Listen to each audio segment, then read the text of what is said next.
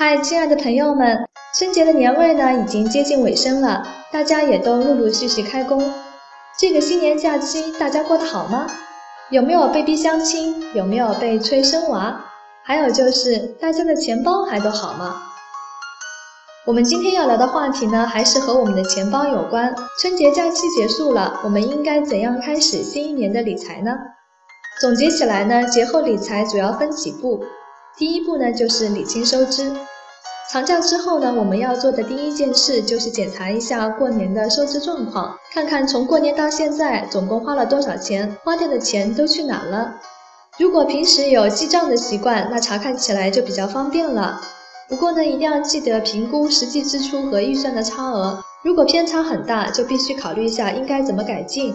如果没有记账呢，也可以查询淘宝记录、银行卡和信用卡的消费记录，清楚了收支明细，可以为新一年的理财计划打好基础。节后理财的第二步呢是还掉信用卡。春节里呢，肯定很多朋友都使用了信用卡，不管是去商场购物还是外出旅游，用信用卡消费的确很方便。不过呢，过完节一定要记得及时还款。从理财的角度讲呢，信用卡还款要尽量的还掉本金，也就是透支消费要控制在能力范围以内。如果每次只还利息，会造成很大的经济负担，最终成为卡奴。如果因为春节正好出现了大额消费，没办法一次还清的，也可以选择最低还款、账单分期或者信用卡代还。不管采用哪种还款方式，一定要算好还款时间，不能因为一时的疏忽或轻视影响了信用记录。节后理财第三步，计算结余。还清了信用卡以后呢，就可以好好数数自己还剩下多少钱了。计算结余呢，应当把所有的银行账户、理财账户，还有股票账户所有的可用资金都计算清楚。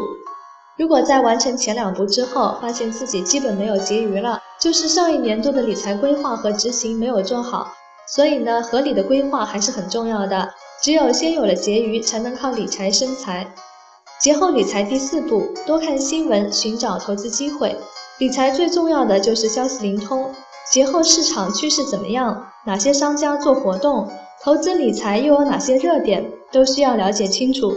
如果有能力，我们还可以多寻找一些投资品种，比如了解一下资产配置全球化，了解一下外汇，多一些关注就可以多一些机会。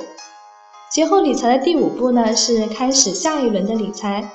一年的年初呢，往往用钱的地方并不多。如果有闲钱，可以考虑一些投资期限比较长的理财产品。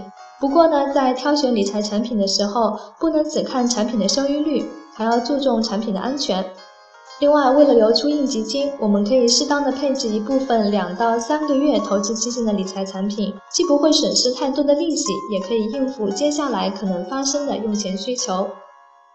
好了，我们今天呢就聊到这儿。如果大家对理财感兴趣的话，可以关注我们挖财的微信号，微信搜索“挖财挖财”拼音的全拼就可以了。也欢迎大家继续在喜马拉雅收听我们的节目。